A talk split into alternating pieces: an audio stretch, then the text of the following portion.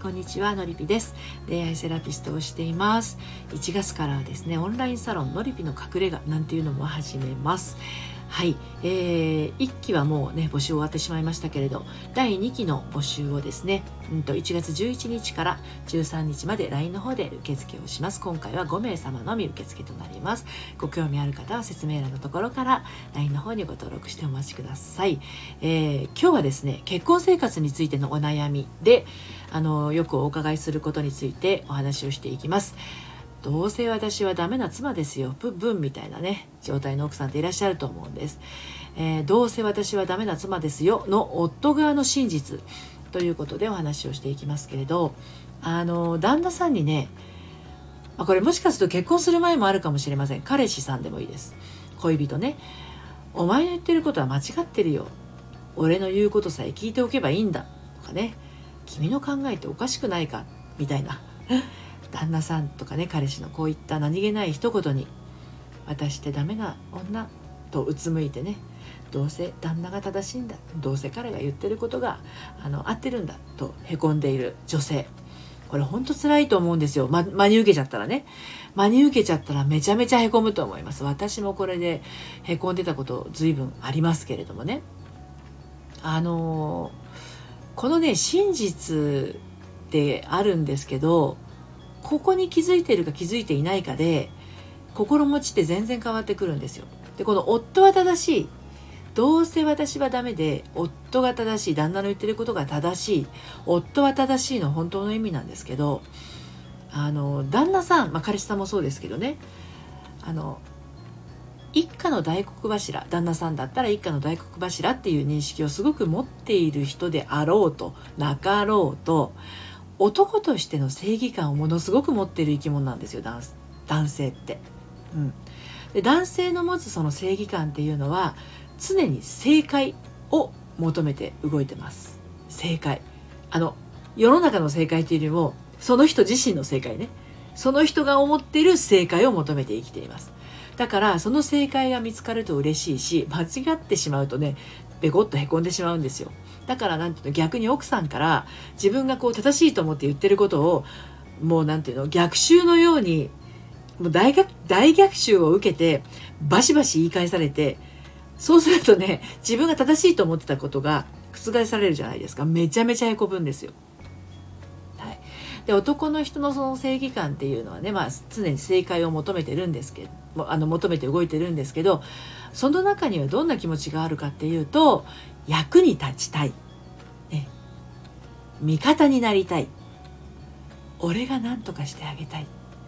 俺に聞けば間違いない、ね、頼ってもらえると嬉しい、ね、また自分の自分のくだらないうんちくで一つまた妻を喜ばせることができたと、まあ、そんな風に妄想が広がっていてね男性は男性なりの「俺って最高じゃん」俺の言うこと間違いないってなっていくのがまあね、そういったステータスなんですよね。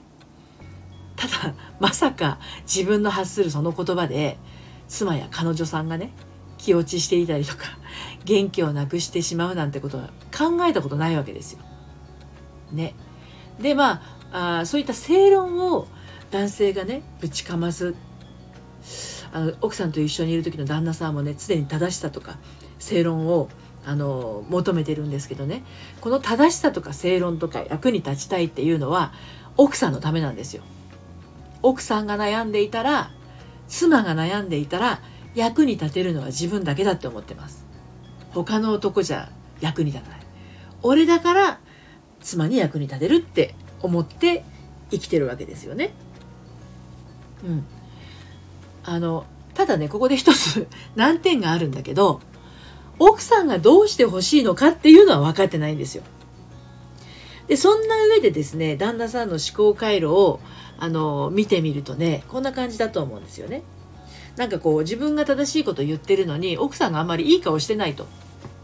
これって違うんじゃないの？みたいなこと言ったら、奥さん側としては、別に正論なんか求めてないし、ただ聞いてほしいだけなんだけど、っていう状況あるじゃないですか。ね、そういった時にいい顔を奥さんとか彼女さんがしなかった時にその旦那さん側彼氏さんがどう思うかっていうといやだって俺今奥さんの正解を言ったよな、ね、彼女の正解を言ったよなこうすればいいって教えてあげたよなこんなんじゃダメだって言ってあげたよな俺間違ってないぞ。なんでそれなのに元気出ないんだ？もういいじゃあもう何も言わない。もう俺に聞くなよ。プンプン。ってなっちゃうんですよ。ね。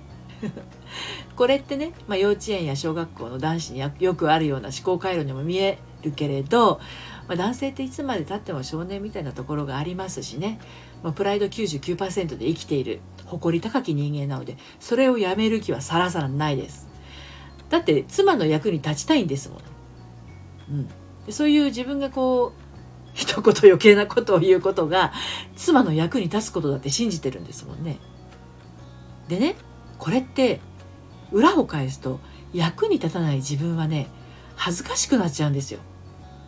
うん、でこれが旦那さんの愛なんです。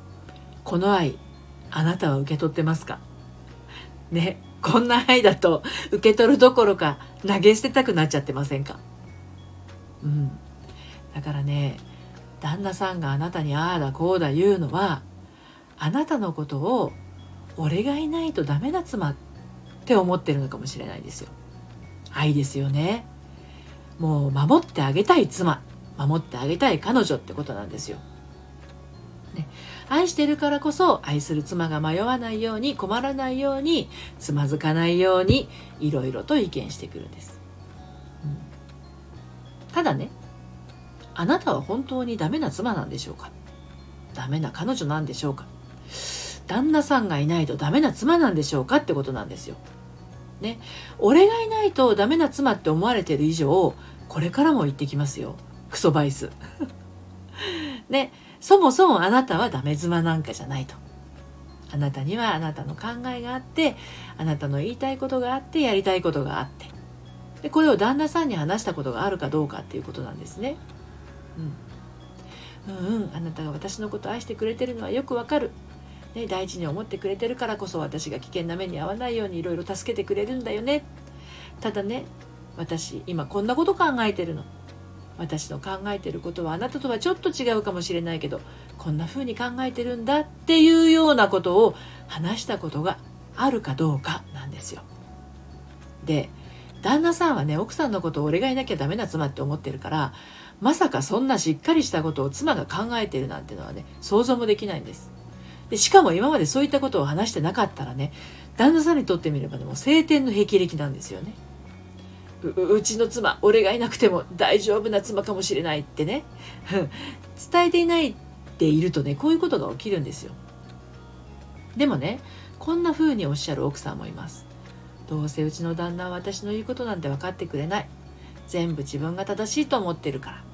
ねそうなんですよね分かってくれないと思っちゃいますよねうん、全部自分が正しいって思っていますもんね。うん、だからこそなんですよね。私はこう思ってるっていうのをね、あなた自身の大切にしたメッセージの使い方、そこがね、大事になってくるんです。うん、アイメッセージっていうものがあるんですけれど、私はっていう部分を乗せて、乗せてちゃんとお話をしていくと伝わっていきます。はい、でこちらのことはですね公式サイトのコラムでも書いていますのでよかったらあの読んでみてください。はい。ということで、今日はこの辺で終わりにしたいと思います。最後まで聞いてくださってどうもありがとうございました。オンラインサロンの方ではですね、もうちょっと深いところまでお話をあのしていったり、限定の配信もしていこうと思っています。えー、次回は1月11日から13日の3日間限定で LINE から募集をします。募集人数は5名様。ご興味ありましたら説明欄からご覧になってみてください。それではまた、さようなら。